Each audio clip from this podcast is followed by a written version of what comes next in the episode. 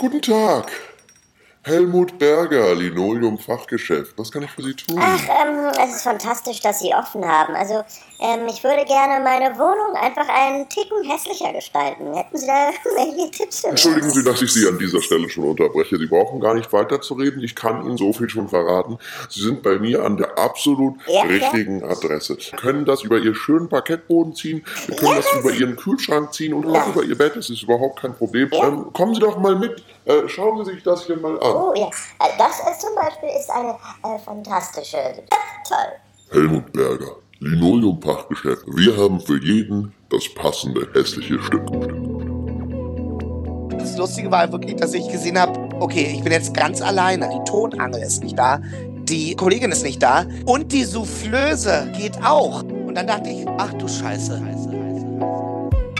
Herzlich willkommen zu Schöner Scheitern. Heute mit Daniel Zillmann, Fabian Rabe, Stand jetzt immer noch Anton Weil. Wir hören Fleetwood Mac. Und zwar Landslide, Stevie Nicks. Oh ja. Und jetzt beschreib doch dem Zuhörer nochmal, wir sind nackt, hast du gesagt. Kannst du das nochmal erklären? Ja, ähm, wir müssen, jetzt wo wir im Partykeller meiner Eltern sind, sind wir nicht nackt. Aber ansonsten hätte ich gesagt, wir sind nackt und unsere Beine sind eng umschlungen. Wieso, Ähm, wieso bei deinen Eltern nicht nackt? Hast du Angst, die haben, kommen rein? Oder? Ich möchte das nicht. Ach so, okay.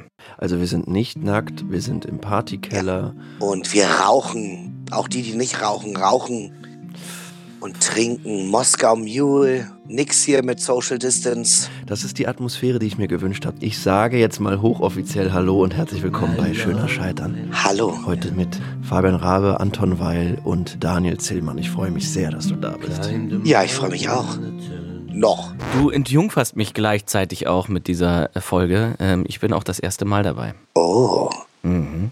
Ja, bitteschön. Danke. Gern geschehen. Aber ich komme jetzt gar nicht mehr raus aus dieser Stimmung. Das ist völlig, das ist okay. Lass dich treiben. Fabians Laptop ist auch geöffnet und da steht dein Wikipedia-Eintrag und er ist gerade bei Leben angekommen. Also er ist noch nicht so weit. Leben. Bei Daniel Zillmann. Ja. Ich möchte dir mal was zeigen. Ich hoffe, du hörst Ja. es gut. Ich spiel's mal ab, ja? Einen wunderschönen guten Abend. Hier spricht Thelma Buabeng und ihr hört gerade Schöner Scheitern. Zu Gast ist der wunderbare Daniel Zillmann.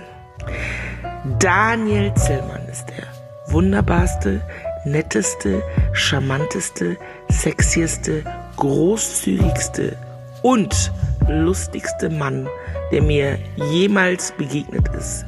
Und on top kommt auch noch, dass er singen kann. Also die Kriterien des Traummannes sind in alle Richtungen erfüllt. Aber ganz im Ernst, überzeugt euch selbst. Na, das war doch Thelma Buabang. Tell me nothing from the horse. Super. Ja. Oh, wie schön. Ich habe richtig gestrahlt gerade. Ihr habt es ja nicht gesehen, aber ich habe richtig krass über beide Ohren gestrahlt. Das fand ich gerade schön. Ach, das freut Und mich. recht hat sie natürlich. Also, ich finde, sie hat ein bisschen untertrieben. Sie hätte es ein bisschen präziser ähm, auf den Punkt bringen können, aber äh, ist okay. Was, was hat dir gefehlt? Naja, sexy war drin, lustig war drin, singen kann ich, warte mal, großzügig war drin, ähm, interessant hat gefehlt. Mhm. Naja, aber ist nicht so schlimm. Ja, ich merke auch gerade, du bist vielleicht auch der falsche Gast für diese Sendung, weil der Aufhänger ist ja mal zumindest so ein bisschen so scheitern. Ist bei dir irgendwas schiefgelaufen? Ist jemals schon mal Ja, mein allererstes Casting hatte ich, glaube ich, mit elf für die deutsche Version von Eine schrecklich nette Familie. Mhm. Die hieß damals auf RTL Hilfe, meine Familie spinnt. Und ich weiß noch, die hatten so einen riesen Casting-Aufruf und ich bin zu meinen Eltern gegangen, die ja nichts mit Schauspiel oder der Branche zu tun haben, und gesagt, ich will zum Casting. Und ich muss dahin und sowieso. Und ich hatte damals so eine Brandon Walsh-Frisur, so geföhnt. Hallöchen, meine Serienjunkies. Verdammt, ich meinte Serienjunkies. Kennt ihr noch die Serie Beverly Hills 90210 oder 90210 Beverly Hills? Richtig, Brandon Walsh ist einer der bekanntesten Charaktere dieser Serie, gespielt von Jason Priestley. Zieht es euch rein, es wurde wieder neu aufgelegt. Ciao. und sah aus, ja, also eigentlich ganz süß. Und dann bin ich dahin zu dem Casting und da waren ungefähr 300 andere Kinder in meinem Alter. Und mein Vater musste irgendwie draußen warten im Auto und hat gesagt, du kommst dann irgendwann wieder raus. Ich habe gesagt, ja klar, auf jeden Fall. Und ich war so aufgeregt, dass ich einen knallroten Kopf hatte und diese Brandon Walsh Frisur ist in sich zusammengefallen, weil ich so geschwitzt habe.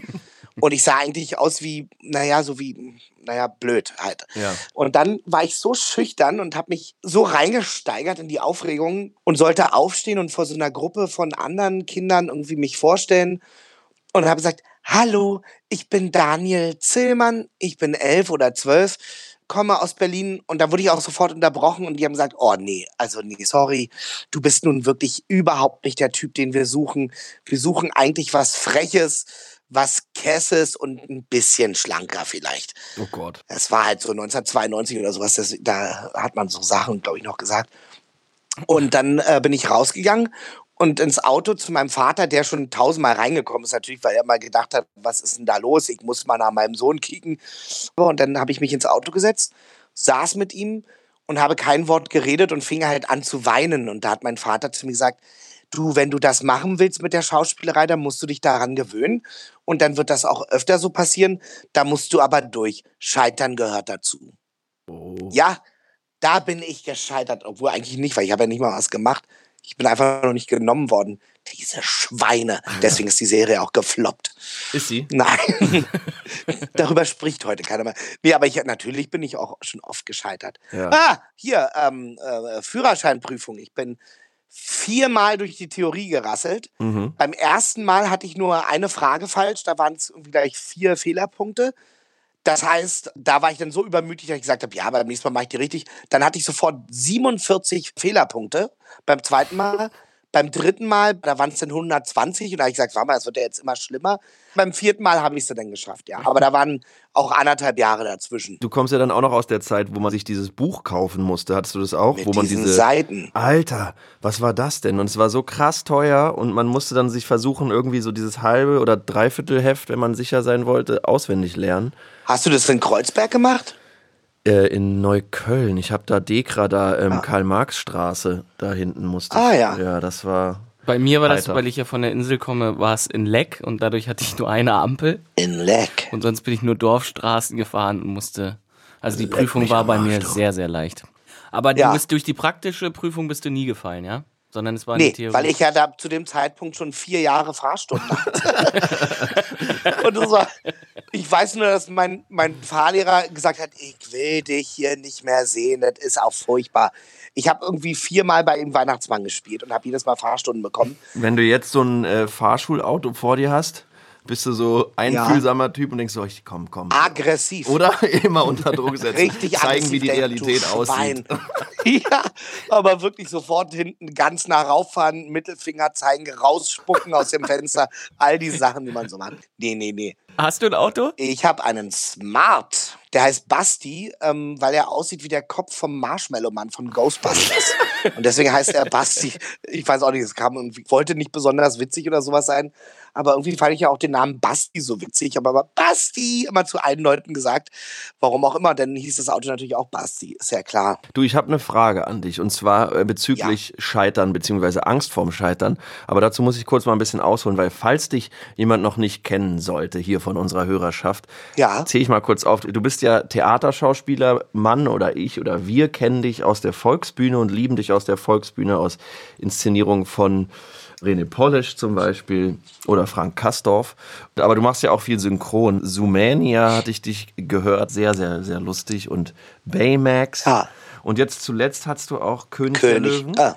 ah ja, Entschuldigung. Ich wollte einfach. Mach mal, sag mal. Nein, ich wollte sagen, äh, den darfst du jetzt nicht vergessen. Ich war Pumba und durfte Hakuna Matata singen. Animation und Zeichentrick, das Ja. ist doch mega, oder? Ich liebe es, weil ich bin ja von Natur aus eh so ein bisschen over the top, was für mich aber meine Realität eigentlich ist und ich, mir fällt es dann nicht so auf. Und ich merke bei diesen Animationsfilmen, dass ich mit diesen äh, Figuren einfach sehr viel gemein habe. Die sind äh, oft ja sehr trocken, finde ich. Aber meine, wir müssen ja von den amerikanischen Spielern abnehmen. Das ist ja im Grunde genommen, wir machen ja, wir kreieren ja eigentlich nichts eigenes. Seth Rogen, der hat ja Pumba gesprochen im, im neuen König der Löwen. Mhm. Und ich musste sogar seine Lache kopieren, so.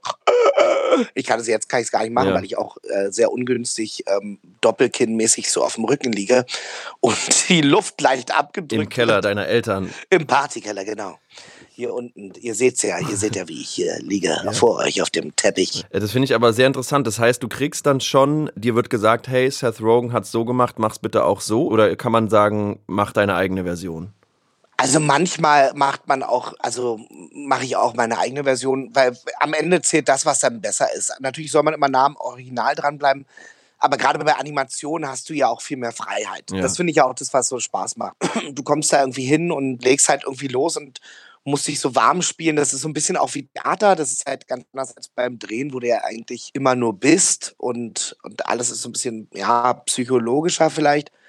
Und da ist halt einfach eher Gestaltung, aber Gestaltung mit wahrem Kern. Mir macht's riesig Spaß. Filme und so guckst du wahrscheinlich eigentlich im Original, oder?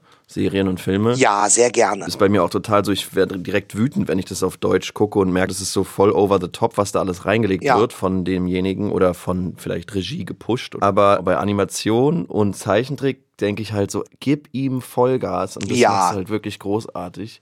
Das finde ich echt wirklich toll. Süß, Ja. danke. Ja, ich war halt auch so ein großer, dicker Gepard, der irgendwie so liebenswürdig ist und aber trotzdem so richtig einen an der Waffel hat. Da weiß ich noch, dass die Synchronregie ja auch gesagt hat, irgendwie, das war einfach klar, dass du das machen musst. Und der ist ja immer so aufgeregt. Clawhauser hieß die Figur. Und es war einfach, äh, ja, die haben immer gesagt, das sieht aus, als würde deine Stimme äh, aus seinem Gesicht springen. Ja, so ging es mir auch, ohne Scheiß. Das ist halt das Coole, dass man da Sachen machen kann. Und natürlich dann, wenn man jetzt dreht oder auch beim Theater, dass das irgendwie ganz andere Sachen sind. Das ist Ja. irgendwie interessant. Ich finde halt, also jedes Mal, wenn ich ein Hörspiel mache oder synchron, es ist noch so viel verspielter. Man kann wirklich so kindisch mäßig Ja. sich ausprobieren, übertreiben und das ist halt total toll. Hast du auch dann als Kind angefangen? Wolltest du einen Zeichentrickcharakter sprechen oder wie ist dein Einstieg da gewesen?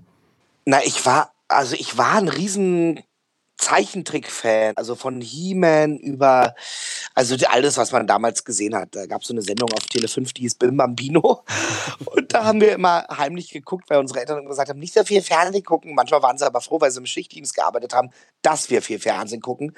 Und ich muss sagen, da habe ich halt extrem viel hergeholt. Also Lilith Stangenberg, meine Kollegin, die kennt ihr ja auch, Ja. ähm, von der äh, Volksbühne, die hat immer zu mir gesagt, sie findet manchmal, dass ich auf der Bühne spiele, wie so eine Figur aus so einem 80er-Jahre-Film, so mit Eddie Murphy oder so, die aber auf Deutsch synchronisiert wurde. Ja. Und dann meinte ich so, äh, warte mal ganz kurz, ich weiß jetzt nicht, wie ich das hier finde. Und dann hat sie aber gesagt, dass sie es genial findet und dann habe ich gesagt, na, dann stimmt es auch. Du hattest äh, in einem der letzten Castorf-Abende, da hast du auch Ja. einen Filmregisseur gespielt. Theaterregisseur. Theater- gespielt, ja. ich, und eigentlich habe ich natürlich Kastorf gespielt, ja. aber das war absolut großartig. Ja. Vielleicht meinte sie sowas in die Richtung. Zumindest sehe ich das, was sie meint, Ja, ja. wenn ich dich dann sehe. Oder ja. so, wenn ich so manchmal so linkische Typen gespielt habe, so ein bisschen, die so um die Ecke kommen und irgendwas vorhaben. Oder Frau Sollnes war ja auch sowas, da habe ich Ja. ja Frau Sollnes gespielt, weil die Schauspielerin, die das eigentlich spielen sollte, krank geworden ist. Ja. Und plötzlich hing bei mir in der Garderobe äh, dieses Kleid und ich habe gesagt, ah, ist Ragnar, weil ich habe ja eigentlich Ragnar gespielt.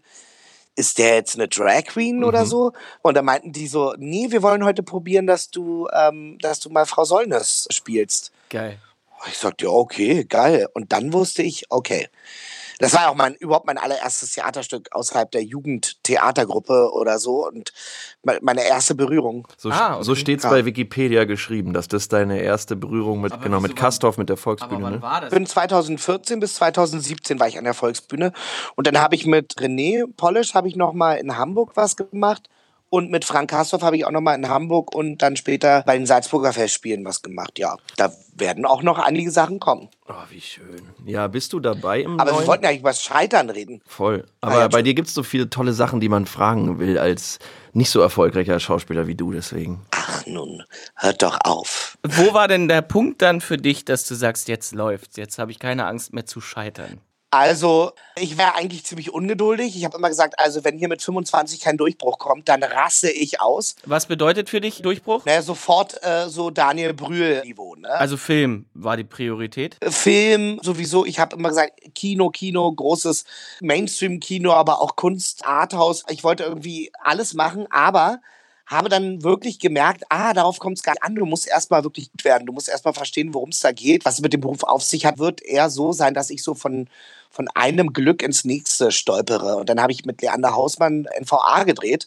Und der hat dann irgendwann zu mir gesagt, naja, und machst du Schauspielschule? Da ich gesagt, ja, ich bewerbe mich, ich habe jetzt hier schon äh, den Monolog rausgesucht und wollte wie so ein anständiger, braver Schüler sein. Und der meinte, ach, lastet, du brauchst es nicht. Du musst eher da auf andere Sachen achten, du kannst es, du spielen kannst du, du musst eher, du musst dich trotzdem bilden. Das musst du aber irgendwie anders machen, nicht jetzt zur Schauspielschule gehen, dich da brechen lassen. Und damit konnte ich ja nichts anfangen. Ich konnte auch nie was davon mit anfangen, wenn die zu mir gesagt haben, ich bin ein exotischer Typ oder Ja, so. ja. Ich gesagt habe, was ist denn, warum ist man denn gleich exotisch? Und so, da ging es aber nicht nur um meine Pfunde, sondern da wollte ich mich immer gar nicht so mit beschäftigen. Ja. Gesagt, ich muss einfach die Spielfreude behalten, die ich von Anfang an hatte, weil ich habe ja auch schon immer so Kindertheater oder Jugendtheater gespielt und so. Und dann habe ich gesagt, ja, eigentlich mache ich es mit derselben Spielfreude wie damals. Natürlich wird man älter, kriegt mehr Erfahrung und dann werden die Rollen auch anders. Das heißt, du kriegst auch eine andere Verantwortung dem Projekt gegenüber. Ja, natürlich, jede Rolle ist ja wichtig, aber ich habe dann oft so bei den kleinen Rollen gemerkt, ach naja, ob ich den Satz jetzt in der Szene gesagt habe oder nicht, ist nicht aufgefallen. ist nicht aufgefallen. Ah, scheitern, genau. Ja, einmal habe ich einen Film gedreht. Ich weiß ja nicht, ob man Namen nennen Ja, darf. klar. Wir können es ja piepen, wenn du willst danach. Wir schneiden eh alles, was du sagst, oh, mach mal das lieber raus, nehmen wir raus. bin eingesprungen, auch für einen Schauspieler bei einem Dreh und habe ähm, so von heute auf morgen eigentlich so eine kleine Rolle bekommen, so einen exzentrischen Künstler in und er hat Regie geführt und den mag ich total. Das ist ein ganz eigener Typ und der hat so ein bisschen so eine ruppige Art, ist aber ganz sensibel. Aber der hat so eine ruppige Art, mit der ich ja gut klarkomme. Ich komme ja mit Regisseuren, die dominant und autoritär sind, komme ich ja gut klar. Also ich mag das. Also wenn die nicht scheiße oder Arschlöcher sind, Ja. dann wird's eklig. Aber ich weiß nur, dass ich eine ganz lange Szene hatte, die damit anfing, dass ich als Künstler, es ist meine Vernissage und ich werde auf einem Flügel reingefahren von mehreren Leuten, die mich reinschieben Das hat dir gefallen.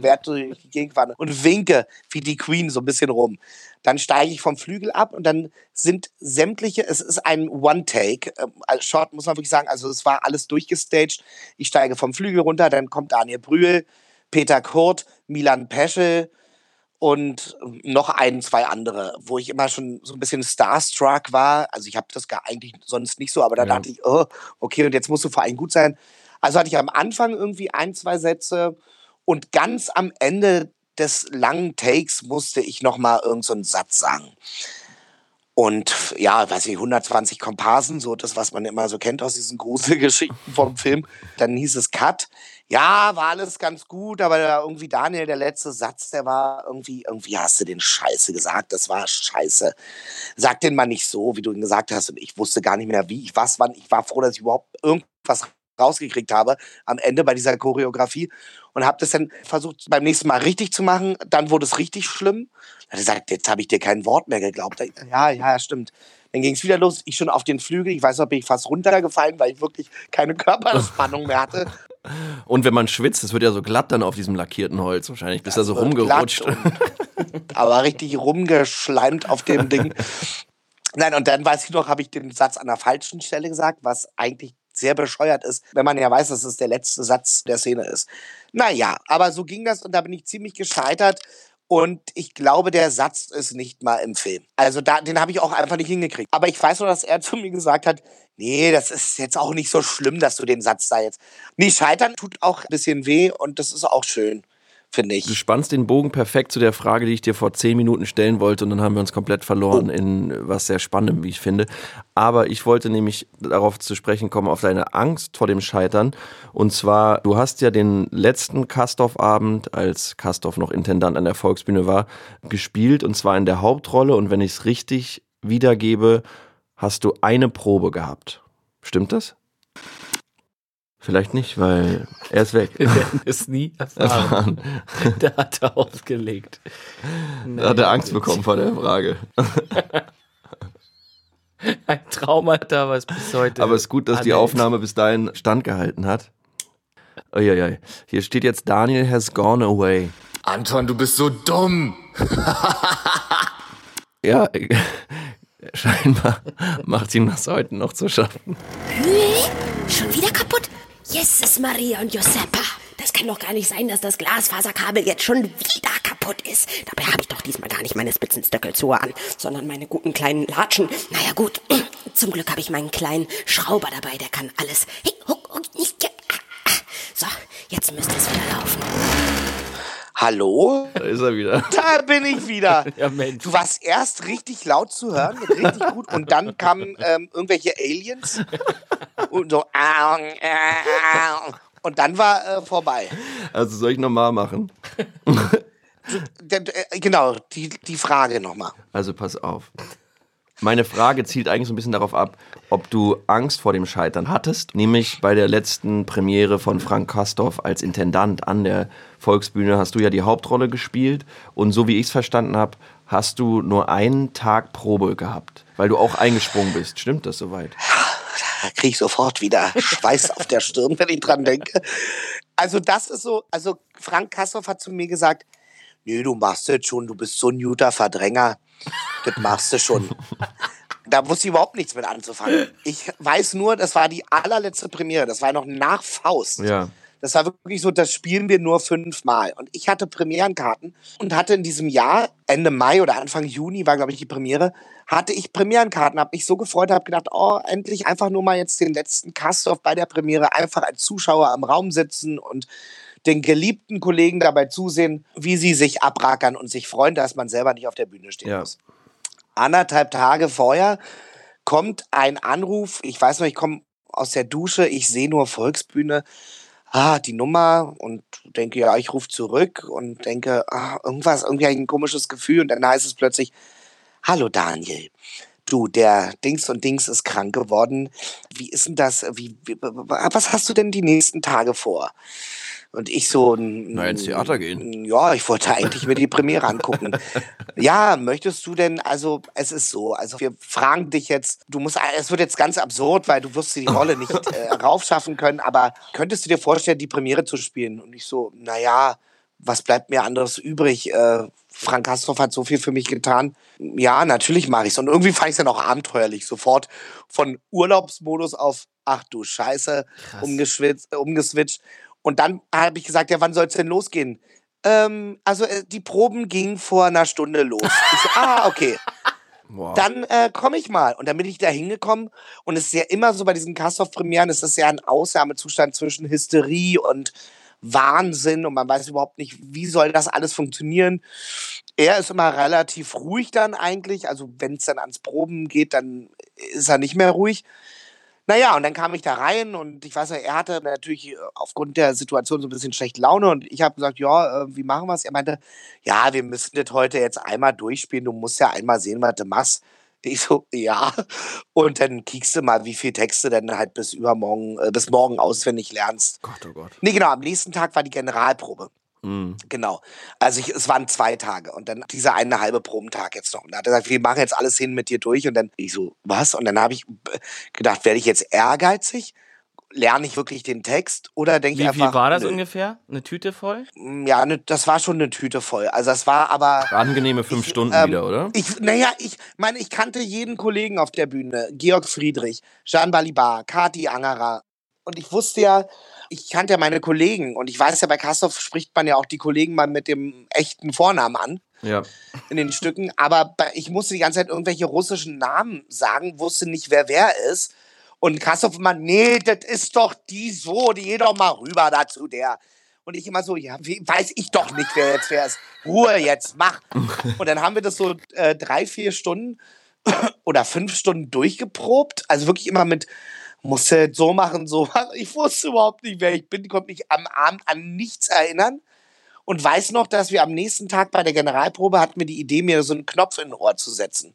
Und dass ein Dramaturg mir das souffliert, den gesamten Text und die Abläufe. ja. Haben wir versucht. Oh Gott, aber, davor hatte der Dramaturg ähm, wahrscheinlich auch schon richtig Angst vorm Scheitern. Ja, aber der war so gemütlich. und das, wir haben das Stück ja eröffnet. Ich war in der ersten Szene drin und ähm, musste gleich loslegen und auf, in so ein Bett krauchen und dann so einen Text sagen. Ich weiß noch, die erste Zeile konnte ich dann. Akasha, bist du noch wach oder sowas? Und danach ging es nicht Schluss. mehr. Also den, Oh, alle danach war Schluss. Also der erste Satz saß. wie eine Eins, auch bei der Premiere. Nein, und dann haben wir das mit dem Knopf im Ohr gemacht und das hat Kastorf gewittert und meinte, was ist das? Mach sofort das Ding aus dem Ohr. Das will ich nie wieder erleben. Und ich so, ja, aber wie, wie soll ich das denn so, sonst hinkriegen? Das war ohne ihn besprochen. Ach so. Ja, das war einfach so. Äh, er hat ja gehofft, dass ich über Nacht ähm, den Text einatme. Dann habe ich zu ihm gesagt, ja, ich kann aber den Text nicht lernen und ehrlich gesagt, will ich den jetzt auch irgendwie nicht mehr lernen. Was soll ich da jetzt machen? Dann mit Soufflöse. Und dann kam die Soufflöse, Elisabeth Zumpe. Die war damals schon legendär. Die hatte mit Wolfram Koch auch so eine Vorstellung, wo er, glaube ich, auch irgendwo eingesprungen ist bei Fritsch oder so. Und dann haben die ja auch mit Textbuch durch. Ich weiß nicht, die Ah Geschichte ja, ist doch, doch, wahrscheinlich doch, falsch. doch, doch, doch, doch. Ich glaube, das habe ich sogar gesehen. Das war Siehste? doch der, wo Fritsch am Ende selber auch auftritt. Das war der Soloabend, natürlich. Wo Ja, Wolfram, genau. Ja, ja, klar, den habe ich gesehen. Das war großartig. Das war richtig gut. Genau, da ist ja Elisabeth auch schon immer Ja, so genau, die ist immer. Und er so, lauter, jetzt gib mir doch den Text, weil er rackert sich ja da Ja. komplett ab. Jetzt gib mir, gib mir doch einfach. Und es war total toll, weil die beiden dann halt miteinander gespielt haben und man wusste halt, Ja. die Soufflöse Und der will, Arm eigentlich nur, so lang. will eigentlich nur nicht auffallen. Ja, Das war sehr schön. Das war so toll, weil es ja auch so eine kleine, zierliche Person und die hat aber so richtig Wumms dahinter. Ja. Also, jedenfalls war es dann so, dass ich äh, bei der Generalprobe mit ihr zusammen quasi gespielt habe. Ja. Sie hat mich überall, sie hat mich an die Hand genommen. Sie war eigentlich das Engelchen und das Teufelchen auf meiner Schulter, das die ganze Zeit zu mir gesprochen hat und ich habe so laut gebrüllt, dass man sie auch gar nicht mehr gehört hat. Also es war wirklich wie ein echter, wie ein lebendiger Knopf im Ohr. Und ich wusste überhaupt nicht, was los war. Und er meinte dann am Ende so, du hast hier so einen Monolog und dieser Monolog, den, das wäre mir schon lieb, wenn du den auswendig sprichst. Dann machen wir das so, da sitzt du hier am Tisch, dann kommt hier äh, William mit der Tonangel, William Minke, Ja, wieder Minke, Shoutout. kommt mit der Tonangel und der angelt dich dann. Und dann kommt äh, Jeanne dazu, Jeanne Balibar, und setzt sich dazu, raucht einer am Tisch und du erzählst ihr ganz ruhig, was da so los ist. Und das möchte ich, dass du das auswendig kannst, weil das sieht scheiße aus, wenn der Elisabeth dir da am Nacken noch sitzt. Wie lang war der Monolog? So angenehme 20 Minuten? Der war, glaube ich, zweieinhalb Seiten lang. Unglaublich. Und also der, ja, der war nicht ohne, vor allem habe ich überhaupt nicht verstanden, worum es da ging, weil ich ja gar nichts verstanden habe. Versteht man eigentlich, wenn man länger probt mit ihm, dann die Stücke irgendwann? Ja, naja, irgendwann versteht man zumindest den Vorgang, dass man sagt, ah, das hat jetzt nur bedingt mit dem davor zu tun. Das ist aus einem anderen Stück, das erklärt er auch. Aber wie gesagt, ich bin da auch meistens so schlecht vorbereitet, dass ich äh, immer nur nett nicke und äh, lächle und so tue, als wüsste ich, würde ich alles verstehen. Oft ist mir aufgefallen, dass ich zum Beispiel, ich hatte so einen ganz tollen Monolog über die Demokratie bei Baumeister Sollnes. Und ich weiß nur, dass ich bei der Premiere nicht ein Wort von dem verstanden habe, weil ich dann gesagt habe, in der dritten Vorstellung hat es plötzlich Klick gemacht und ich sage, wow, war richtig selber so erschrocken. Und ich stand noch da und meinte, ach so. Und dann fand ich das halt so abgefahren, da habe ich es dann verstanden und er ist natürlich viel schneller. Ja. Aber jedenfalls war es dann so, dass er gesagt hat, ich würde, dass du den gerne auswendig lernst. So, dann habe ich über Nacht nichts mehr gemacht, weil ich fix und fertig war. Ich bin zusammengebrochen zu Hause mit einer halben Stunde noch. Ich weiß noch, wirklich, ich habe mir was zu essen gemacht und bin dabei eingeschlafen. Sowas habe ich eigentlich, glaube ich, noch nie erlebt. So, dann bin ich am nächsten Tag zur Premiere und habe gesagt, ja, dann ähm, lerne ich jetzt den Text in der Garderobe, so zwei Stunden vorher. Und dann habe ich das gemacht, habe mir den gekürzt, bin nochmal hingegangen, habe gesagt, ist das okay so und war auch irgendwie gar nicht so aufgeregt, weil ich dachte, wenn ich jetzt scheitere, dann ja wohl, ähm, aber so richtig, weil ich kann ja auch nichts dafür. Ja, also, und voll der dann ist das Freifahrtschein, irgendwie ne? glamourös. Ja. Es war wirklich ein krasses Gefühl, weil ich habe diese Premiere gespielt, alles ist auch schief gegangen, was schief gehen konnte. Unter mir ist gleich nach zwei Minuten das Bett zusammengekracht. Margarita Breitkreuz auf mir drauf und ich habe die Soufflö- Flöße nicht mehr gehört, weil ich begraben war äh, unter Margarita und dem Bettzeug. Und immer nur, was? Und dann ging es ab und ich weiß nur, es gab eine Stelle, da haben die dann immer von der Seitenbühne gerufen, komm zur Seite, komm zu hier, komm hierher, komm hierher, Umzug, Umzug. Ich so, Umzug? Ja, dann haben die mir so einen Umhang umgeschmissen. Ich glaube, äh, mir so einen Stock in die Hand gegeben und habe gesagt, was ist denn das jetzt? Und dann gesagt, du bist doch jetzt Ivan der Schreckliche. Ach so. Und das war wie Kindertheater, weil ich rausgegangen bin und dann so, ah, wirklich so richtig Räuber Hotzenplotz spielt Ivan den Schrecklichen so rausgegangen bin durch die Ah, so Türen schön. und da einfach wirklich nur gedacht habe, ach naja, einfach irgendwie mal ähm, einfach jetzt mal irgendwie machen. Das ist so schön, wie du das beschreibst, weil in der ersten Folge hat mich Josi Miller gefragt, hey, sie hat gar keine Ja. Ahnung von Theater und sie wünscht sich, dass sie so einen Einstieg bekommt. Ja. Und ich glaube aber gerade, das, was du beschreibst, ist halt genau das, was halt die Volksbühne ausgemacht hat. Plus, Ja. was auch uns als Schauspieler, also weil ich glaube, die ganzen jungen Schauspieler sind ja Fan von der Volksbühne, weil es genau diese Prozesse sind. Auf einmal wird offen gemacht, man muss überhaupt nicht verstehen, was hier abgeht. Das hat eine Energie. Naja, und mit dem Thema Scheitern. Man, man hat eben die ganze Zeit das Gefühl, Ja. man darf scheitern. Das und das gehört Scheitern dazu. spielt extrem mit. Ja. Total. Und das höre ich von allen Schauspielern, die mit Kastorf gearbeitet haben, dass äh, sie angstbefreiter sind als zuvor. Und das finde ich wirklich groß. Ist auch so. Und dieser Druck, den man da bekommt, der hat gar nicht mit seinem Geschrei oder so zu tun. Also natürlich, da zuckt man manchmal zusammen. Er ist halt ein bisschen wie ein Fußballtrainer, der am Spielfeld dran steht und sagt, mach doch mal, heb doch mal links ab Ja. und so. Also so ist das. Aber er schreit dir ja auch seine, ähm, äh, äh, seine Haltung rein. Ja. Also wenn der merkt, du stehst da und hast gar keine Ahnung, was du. Der, der hat mich manchmal angebrüllt, weil ich überhaupt nicht mehr wusste, was ich da machen sollte. Und äh, mach irgendwas, schlaf nicht, wach auf. Und sowas. Das ist. Ich sehe das halt sportlich. Also das, das war für mich, es ging ja auch nie so, wenn er persönlich wurde, hat er einen Spruch vielleicht mal zurückgekriegt oder so, aber dann war auch gut. Aber das nur, um die Geschichte abzuschließen mit dem, und dann ist auch wirklich vorbei damit ja, schließ sie ab. dann kamen wir zu dieser berühmten Stelle, wo ich den Monolog spielen sollte. Da war ich schon tot. Da habe ich ja das Stück durchgespielt, habe äh, geschwitzt wie ein äh, Schwein. Und dann war die Stelle, an der eigentlich ja das Mikrofon kommen sollte, ich mich an den Tisch setzen sollte und meine Kollegin kommen sollte, um zu rauchen. Und ich sollte diesen Monolog halten. Nun, wir haben das Stück halt nie durchgespielt. Das heißt, das haben wir gar nicht hingekriegt. Jeanne war noch beim Umzug. William äh, war gar nicht da. Das Lustige war wirklich, dass ich gesehen habe, okay, ich bin jetzt ganz alleine. Ich bin ganz alleine. Die Tonangel ist nicht da. Die Scha Das Kollegin ist ist, jetzt dein nicht da. Moment. Den nimmt Ja, keiner mehr. und die Soufflöse geht auch. und dann dachte ich, ach du Scheiße. Und dann saß ich an dem Tisch und habe gemerkt, jetzt kann ich aber auch nicht leise reden, weil das hört ja keiner. Also bin ich aufgestanden und der Monolog fing an, wirklich. Der erste Satz, den ich sagen musste, war, und ich war ganz allein. Und es geschah ganz plötzlich und ohne Absicht. Und dass der Text, den man spricht, ich war da in dem Moment auf irgendeinem Friedhof und habe vorher äh, den Toten zugehört, wie Ja. sie geredet haben, gestritten haben und sowas. Das war mir auch erst dann bewusst, weil wir davor die Szene gespielt haben. Und ich dachte, ach, das war das Ding. Da.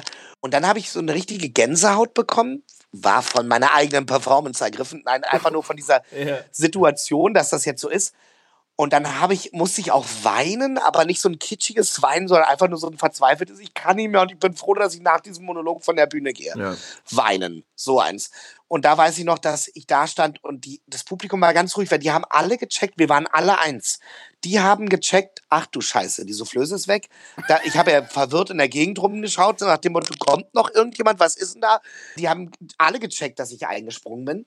Und dann habe ich diesen Monolog gemacht. Und ich glaube, ich habe den äh, ziemlich textsicher rübergebracht. Hier und da was eingefügt oder weggelassen. Und dann war ich damit fertig und am Ende des Monologs stand Jeanne Balibar neben mir und hat geraucht und hat dann mit ihrem Text angefangen. Und ich dachte nur so, was war denn das gerade? Das war Scheitern, aber es war so richtig geil. Scheitern das- auf hohem ja. Niveau. Boah, das äh, klingt wunderschön. Ja, wirklich. Und ich muss sagen, das Interessante daran Ja. ist, einmal im Jahr habe ich einen Albtraum oder wenn ich in der Theaterarbeit bin, irgendwann habe ich so einen Albtraum dieses Ja. Fuck, ich bin auf einer Bühne und ich weiß absolut nicht welcher Text, ich weiß nicht welches Stück, ich kenne die Leute, aber ich habe keine Ahnung, was hier abgeht. Und als Spieler, ich liebe das eigentlich zu improvisieren, aber das ist dann so ein komisches, so ein ungenaues, dumpfes Gefühl von so, scheiße, jetzt verkacke ich es hier für die anderen. Ja. Also ich muss den anderen ja auch was liefern und ich war so, ich check gar nichts, was hier abgeht. Und so wie du es beschreibst, ist es ja genau dieser albtraumartige Zustand, den du da durchlebt Ja. hast. Das ist äh, wahnsinnig Ja. interessant. Das ist Genauso habe ich es immer beschrieben. Ich bin gar nicht aufgeregt, weil äh, ich weiß ja nicht, was ich machen soll. Ich habe nur Angst, dass ich das den anderen jetzt versaue. Es ist eigentlich wie in diesem berühmten Albtraum, den man hat. Dass man entweder nackt auf die Bühne geht, oh, ich habe ja nichts an. Stimmt, ja. Oder äh, sagt, scheiße, was spiel-" Ich habe neulich geträumt, dass wir ein Gastspiel hatten mit Brüder Karamasow in Rudo auf einem Feld. Und dass ich da ähm, aber als Frau Sollnes angekommen bin und alle gesagt haben, was hast du denn an? Du bist doch Aljoscha Karamazov. Ich sag, was? Ich dachte, ich bin Frau Sollnes und habe mich schon gewundert, warum ich mit den Hackenschuhen hier über das Feld stapfen muss. Ja. Marc hat immer gesagt, ey, du hast jetzt noch eine halbe Stunde, Danny, geh doch rüber, zieh dich um. äh, ja, kannst du jetzt nicht so machen. Und ich weiß noch, dass ich im Traum so faul war, dass ich gesagt habe, nee, ich kann doch das jetzt auch in dem Kostüm von Frau Sollnes spielen. Dann fiel mir ein, ach so, den Text von Frau Sollnes, den kann ich. Äh, aber Karamazov? Und dann ging die erste Szene los und ich stand als Frau Sollnes in der ersten Szene bei Karamazov und habe panisch auf meinen Satz gewartet. Hallöchen, ein immer wiederkehrendes Traummotiv von mir ist, dass mir ganz lange blonde Haare wachsen, sehr, sehr strohig, mir eine riesige Akustikgitarre an den Bauch genäht wird und ich Kelly heiße, mit Vornamen und auch mit Nachnamen. Wir haben noch gar nicht darüber geredet, dass du auch Musik machst. Wie kommt das? Schon immer als Kind oder? Ja, also ich habe als Kind immer gesungen irgendwie und mein größter Wunsch war es immer ein Mikrofon zu haben. Ich weiß nicht, wir waren mit der Familie in der Türkei und alle waren am Strand und fanden es schön. Ich wollte immer ein Mikrofon haben, habe dann aber nur so eine Trommel bekommen und gesagt, nein, ich will ein Mikrofon. Und meine Eltern mal, warum? Ich so, weil ich singen muss. Sie haben immer gesagt, nein, das ist zu teuer, das können wir uns nicht leisten oder warum willst du denn Mikrofon? Die wollten, glaube ich, auch, dass ich das wirklich will. Und ich weiß noch, wir saßen in so einem Reisebus mit der Tour und meine Eltern sind so halb eingeschlafen, war so 40 Grad im Schatten, Mhm. Türkei, Sommer 87 und plötzlich hören sie eine ihnen vertraute Stimme über die Anlage, wie ich vorne beim Fahrer sitze und dem, dem Animateur das Mikro weggenommen habe und immer gesungen habe, O Tannenbaum, O Tannenbaum, wie grün sind deine Blätter. So, und das halt irgendwie bei 40 Grad im Schatten und meine Eltern dachten, okay, wir müssen ihm, glaube ich, ein Mikrofon kaufen. müssen mal Nasenspray nehmen. Oh Gott, ich immer so. Bist du einer, der Heuschnupfen hat, oder? Ich glaube. Oder ich bin einfach Nasenspray-süchtig. Ach ja, das gibt's auch einige. Nein, bin ich nicht. Vor allem gleich so, nein, bin ich nicht. Ja, ich habe Heuschnupfen. Nee, habe ich nicht. Nee, ist ja auch gerade total Saison. Wenig, dass man denkt, ich habe irgendwelche Krankheiten. Wärst du lieber wie viele andere Schauspieler äh, lieber ein Rockstar auf der Bühne, also ein Musiker, als ein Schauspieler? Das Komische ist, ich bezeichne mich immer so als weder noch, also wenn mich jemand fragt, sage ich ja, ich bin Spieler und Sänger. Es ist ja so, dass meine Musik ja jetzt erst so wirklich losgeht. Ich habe zwei Singles rausgebracht und das geht jetzt erst so los und muss ja Step by Step irgendwie aufgebaut werden. Man muss sich da ausprobieren, wo man so hin will.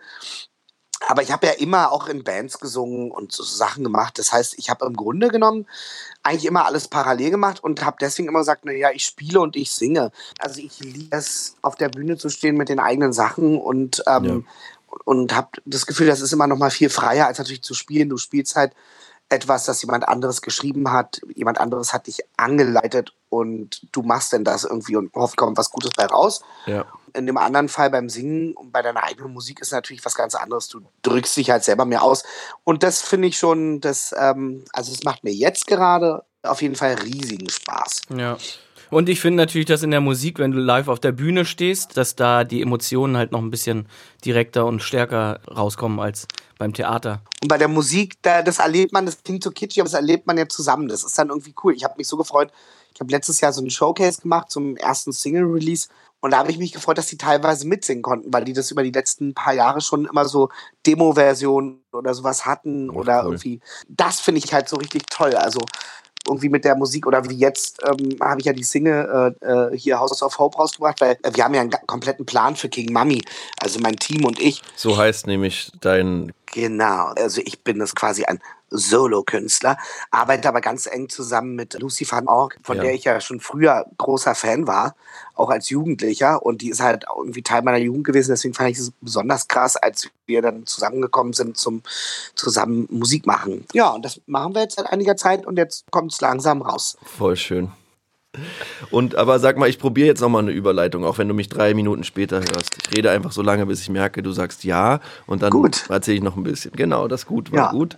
Ähm, pass auf, also Du hast mir, glaube ich, mal erzählt, dass ja Kastorf auf dich aufmerksam geworden ist, als er dich wo singen gehört hat, wo du nur so Kauderwelsch, Fantasiesprache gesungen hast. Stimmt das? Ist ja eigentlich eine schöne Verbindung von Musik und dann äh, Theaterwelt. Er hat mich das erste Mal gesehen in Schwarze Schafe, weil, jetzt kann ich aus dem Nähkästchen plaudern, es war einmal ein zweiter Teil geplant für Schwarze Schafe, aber nicht fürs Kino, sondern fürs Theater. Und das sollte in keinem geringeren Theater stattfinden als in der Volksbühne. Damals, als sie umgebaut wurde und vor der Volksbühne damals dieses Amphitheater oder was das war, aufgebaut wurde, da sollte eigentlich der zweite Teil von Schwarze Schafe stattfinden. Es war die Idee. Ach, wie schön. Und das haben wir aber nie gemacht. Aber so kam irgendwie, äh, hat Kastorf mich, glaube ich, zum ersten oder zum zweiten Mal gesehen. Also in NVA hat er mich ja auch gesehen, Ja. weil Leander Hausmann ja auch sein guter Freund ist. Genau, und dann hat er mich mal mit meiner alten Band gesehen. Das war aber nicht Bossi und Herzi, also Mhm. die Band mit der Fantasiesprache, sondern es war so eine alte, das war so eine 70s Soul Rock Band, die ich da hatte. Und das war halt so ein richtiges im Proberaum abhängen, im Proberaum Videos drehen und machen also richtig so ein bisschen oldschool, so Garage-Band-mäßig, aber also nicht Garage-Band wie Ja. hier äh, die App, sondern Du meinst die ne, also Garage. Garagenband, das wollte ich sagen. Meine Güte, die Garage. Ich habe gerade so viel Pasta gegessen, deswegen ist ein bisschen, als wäre ich ein bisschen besoffen. und dann sind wir aufgetreten im Knack damals und da waren irgendwie, also Kastorf übertreibt, wenn er sagt. Am Anfang hat er gesagt, na, da waren vielleicht 50 Leute und dann war aber, die haben da eine Stimmung gemacht. Der Zillmann ist da rumgerannt. Und irgendwann hat er die Geschichte wieder erzählt, da waren es nur noch 20 Leute und ich glaube, beim letzten Mal hat er irgendwie erzählt, nee, ich habe den ja gesehen, da waren vier Leute im Publikum, ich war einer von denen. Und so wurde es dann immer weniger. Aber äh, die Geschichte wurde dann auch immer besser, deswegen habe ich jetzt nicht widersprochen. Ja. Und da hat er mir erzählt, Mensch, du singst ja wie Roger Chapman. Und ich musste hinterher erst mal googeln, wer das ist. Aber ähm, Wer ist es? Oh yeah, wenn ich an Roger Chapman denke, dann kommt mir sofort sein bekanntes Shadow on the Wall in den Kopf. Und er liebt, genauso wie ich, teure Autos. Chapo Chapman ist ein britischer Rocksänger. Und dass du den nicht kennst, Anton, das verwundert mich. Was für ein Dummi. Dumm, dumm. eh, warte mal, die Frage habe ich jetzt nicht gehört, weil da war so ein Dumm, Dumm auf deiner Stimme. Also wirklich, da war so ein Dumm, Dumm, Dumm. Und zwischendurch war wieder dieses Alien, was immer ah, ah, ah, Oh nein, hat. verkackt bestimmt die Scheiße. Aufnahme oh, wieder ab. Schade. Nö, jetzt geht's wieder. Ich höre Nee, ich meine, gut. unsere Aufnahme ist wahrscheinlich für die Katz. Es bleibt spannend. So. Egal. Ist doch gut, wir können auch alles nachsynchronisieren. Oh, sehr gut, ja. Wir Erzähl- schreiben alles mit und dann kannst du es nochmal alles aufsprechen, im, sauber im Studio. Erzähl doch mal kurz nochmal, er hat dich da gesehen vor, vor zwei Leuten und er war zwei davon und dann hat er dich direkt engagiert. Genau, also es waren minus vier Leute da und er war minus sechs. Also wir waren vor minus zehn Leuten. Aber du hast gespielt. Stimmung gemacht für 500. Ich habe Stimmung gemacht für 5 Millionen, weil mir das ja immer relativ wurscht ist. Wenn ich gut drauf bin, bin ich gut drauf. Nee, Und dann habe ich 2014, ich glaube, ja, mit Marc äh, einen Film gedreht, mit Oskar Röhler. Und dann hat Marc mich im Hotel, als wir da Marc Hosemann, ja. Gefragt, Mensch, Dani, Marc Hosemann, genau. Hättest du nicht Lust, äh, bei uns mal der Volksbühne zu spielen? Das wäre voll cool. Und dann habe ich gesagt, ach ja, äh, eigentlich äh, schon, aber ich habe irgendwie Schiss, weil ich kenne ja die Stücke da, die gehen immer so lange und die, ihr brüllt da immer und verausgabt euch. Ich weiß überhaupt nicht, ob ich das kann. Ich habe überhaupt keine Schauspielausbildung, kein Stimmtraining, nichts. Ich weiß gar nicht, ob ich das kann. Das brauchst du ja nicht, Dani, das brauchst du ja nicht. Ja, was ja. Ne, hier, ähm, Baumeister Säulnis. Und dann habe ich gesagt, ja, okay, äh, ja, ich mach das mal. Und dann hat Kastorf sofort gesagt, nee, den, den finde ich ja ganz gut, den können wir ja nehmen. Finde ich gut, äh, frag den mal. Dann wurde ich angefragt und dann hatte ich ja damit der, meine erste Rolle. Habe ich ja schon erzählt, genau, die ist ja dann zu Frau Säulnis geworden. Ja. Also dann habe ich ja plötzlich die Doppelrolle gehabt, genau. Was für eine schöne Entwicklung, ja. Und der Rest ist Geschichte. Durch mein Projekt, was ich da gerade mache, ne, mit den Distance Portrait, äh, da komme ich ja mit ganz vielen äh, Schauspielern jetzt in Kontakt, die wirklich alle im ersten Satz eigentlich sagen, Mann, jetzt ist diese Corona-Krise und äh, ich weiß nicht, was ich tun soll und ich habe irgendwie den Drang, ich muss was künstlerisch machen. Geht dir das auch so? Bist du einer, der quasi getrieben ist von der Kunst oder kannst du auch mal entspannen oder kommst du eh gar nicht dazu? Oder wie ist das bei dir? Ähm, ich habe das neulich mal versucht, ganz gut äh, zusammenzufassen. Ich meine, sowas wie so eine Schaffenspause oder sowas, das gibt's ja nicht. Also du machst ja, also gerade auch wenn du dann Musik machst und Songs schreibst oder sowas, es gibt ja eigentlich, also es ist jetzt nicht so, dass ich jeden Tag acht Songs schreibe oder sowas, aber man speichert. ja, aber du ab, machst man, schon viel, ne? Also du ja, ja, das stimmt. Aber viele Sachen sind ja so ein bisschen auf Zuruf, so beim Drehen oder Theater oder beim Synchron. Und bei der Musik ist es halt komplett eigene Initiative und Motivation zusammen mit äh, Lucy van Ork, meiner Produzentin und Co-Autorin. Und das Ding ist halt so, was ich gemerkt habe, ist, man kann jetzt nicht einfach so weiter stiefeln wie bisher nach seinem Plan. Man muss sich jetzt darauf einlassen, dass die Situation so ist. Aber andererseits habe ich gedacht, muss man jetzt erstmal sowas wie so eine komische Demut bekommen und sagen, ach, wir dürfen jetzt nicht und erstmal müssen wir alle uns zurückhalten und gucken, was jetzt passiert. Oder aber man sagt, nee, man macht das, wozu man irgendwie berufen ist. Und das klingt ganz prätentiös, aber es ist auch hundertprozentig so gemeint, wie ich sage dass halt die Gesellschaft in ja so viele ähm, ja. Archetypen aufgeteilt ist. Und jeder, wenn man sich als Gesellschaftsteilnehmer sieht, irgendwann seine Aufgabe. Also ich komme zum Beispiel aus einer Krankenpflegerfamilie und da ist die Aufgabe ziemlich klar. Ne? Das ist ähm, den Leuten dienen und helfen. Ja. Ich habe mal mit dem äh, Schauspielcoach Wolfgang Wimmer gearbeitet. Einen Tag, eine Stunde. Und das war für mich so aufschlussreich, dass ich danach nicht mehr brauchte. Nee, um Gottes Willen. Einfach so, das war extrem krass und eine ganz tolle Begegnung. Und der hat irgendwie zu mir gesagt, dass es halt so, ja, verschiedene Archetypen gibt. Und da habe ich immer gesagt, ja, aber was ist denn der Künstler? Ist ja eigentlich irgendwie ein bisschen überflüssig. Und da meinte er, nee, ist es nicht. Weil der Künstler ist genau wie der Medizinmann ja. zum Heilen da. Wenn du dir die Gesellschaft die Entwicklung anguckst, ganz früh in irgendwelchen Höhlen, wenn die Leute da saßen, sei es irgendwie eine Gruppe von zehn Leuten und es hat plötzlich gedonnert und geblitzt, ähm, gab es Angst und die Leute haben sich gefragt, was ist das? Und der Künstler hat angefangen, irgendwelche Sachen an die Wände zu malen oder Geschichten zu erzählen oder Lieder zu singen über irgendwelche äh, Sachen, wieso das am Himmel so kommt und hat den Leuten die Angst genommen. Und ich glaube, das ist ja das, was jetzt auch gerade passiert, dass die Leute zu Hause sitzen und äh, Filme gucken, Musik hören, lesen. Und dann dachte ich so, ja, aber wenn ich mich als Künstler begreife, dann darf ich das jetzt auch nicht blöd finden, dass man jetzt was macht. Ich habe aber jetzt am Anfang dieser Krise habe ich schon gedacht, ah Leute, hm, jetzt mal, vielleicht sollten wir vielleicht ein bisschen äh, uns mal zurücklehnen und gucken, oh Gott, was ist denn los? Oder es kommt ja dann auch so viel Hässliches zutage, auch an den eigenen Leuten, wo man dann denkt, ah, es geht dann doch wieder mhm. nur um euch oder so. Dann denke ich so, ja, aber Egozentrik ist ja auch ein Werkzeug unseres Schaffens, was wir dazu brauchen oder Narzissmus. Ja. Und darüber habe ich halt irgendwie nachgedacht, meinte, das ist eigentlich, müsste man jetzt vielleicht zurückrudern und gar nichts machen. Dann habe ich gedacht, aber andererseits haben wir so ja. einen Song, der perfekt passt. Das heißt von meiner Frage, dass du es eigentlich dann im Grunde eigentlich auch nicht kannst, oder? Zurücklehnen und mal ein bisschen entspannen, einfach für dich selber? Na, doch. Und zwar nur, wenn ich dazu gezwungen werde, ist immer ein bisschen doof. Da brauche ich so zwei, drei Tage. Mhm. Ging aber diesmal ganz schnell, weil ich eigentlich aus dem Winterschlaf in die Frühjahrsmüdigkeit gekippt bin und dann gemerkt habe, ach so, jetzt doch nicht arbeiten, gut, dann, dann chill mal noch. Ich liebe es, bewusst nichts zu machen.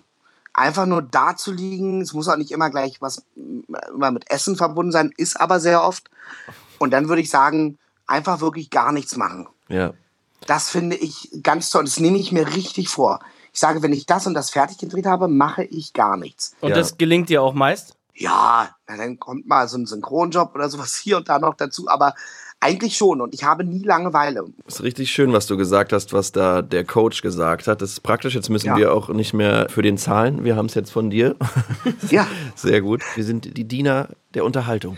Ja. Wir heilen die Leute mit unser. Es ist ein Service, den wir hier anbieten. Wunderschön gesagt. Nee, es ist ein Service und in, in solchen Zeiten merkt man dann halt, wie wichtig es ist. Natürlich bei sehr vielen anderen Berufen auch. Klar wird jetzt darüber geredet.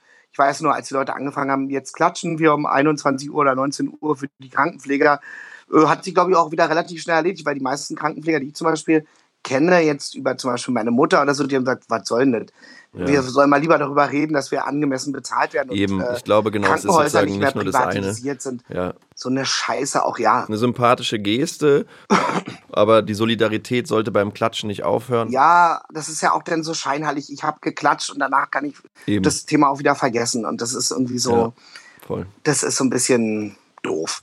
Voll. Ich habe immer gesagt, weil die Leute doch gesagt haben, oh mein Gott, 2020, die 20s, Roaring 20s fangen an. Da habe ich immer gedacht, naja, aber womit haben wir uns die verdient? Die Welt ist gerade so aggressiv und ja. es ist alles so angespannt, Total. als müsste sich irgendwie entladen. Das ist so, also wirklich, wo ich dachte, warum haben wir uns jetzt Hedonismus verdient? Warum? Mhm. Ich meine, vor den ersten Roaring Twenties gab es, glaube die spanische Grippe und der Erste Weltkrieg war gerade vorbei und es musste sich erholt werden. Und das ist das, was ich mir jetzt so ein bisschen in meiner Naivität erhoffe, ist, dass wenn das jetzt vorbei ist, dass man anfangen kann, so das wieder zu genießen. Also jetzt was uns hier alle betrifft, äh, so Kunst und Kultur genießen kann, dass man daraus schöpft. Du hörst ja als Künstler nicht auf, äh, kurz mal nicht Künstler zu sein. Das stimmt, ja. Und hoffentlich aber halt nicht zu sehr im Zeichen des Kapitalismus, dass man so Verwertung, Verwertung, ich muss was schaffen, sondern Ja. dass man eher dem Herzen folgt und merkt, ah, nee, ich bin so, ich will mich zwei Wochen entspannen, nachdem ich was geleistet habe und Müßiggang lernen, aber danach bin ich wieder inspiriert und will was machen.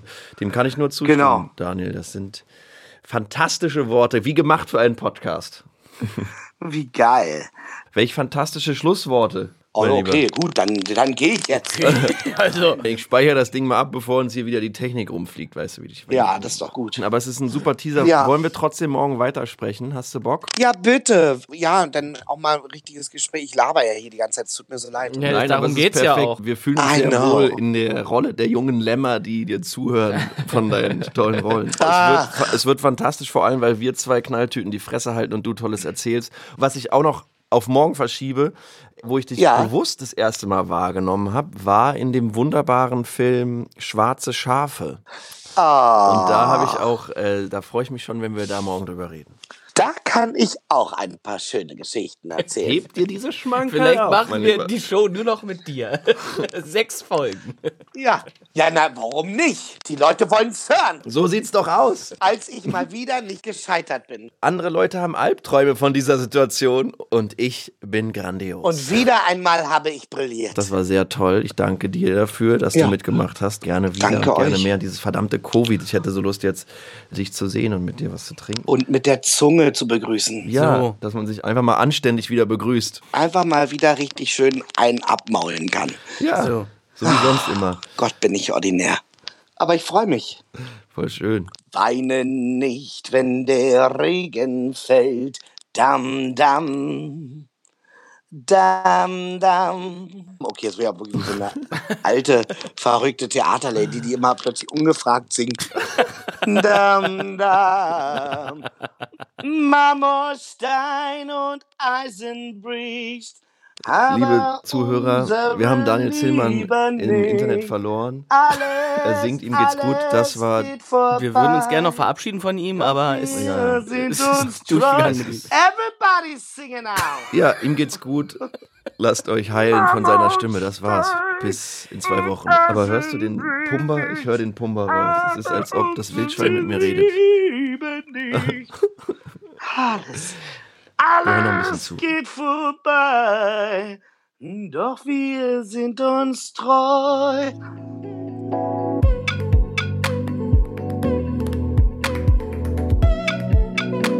Das war Schöner Scheitern. Mit Daniel Zillmann, Fabian Rabe und Anton Weil. Schöner Scheitern wurde präsentiert.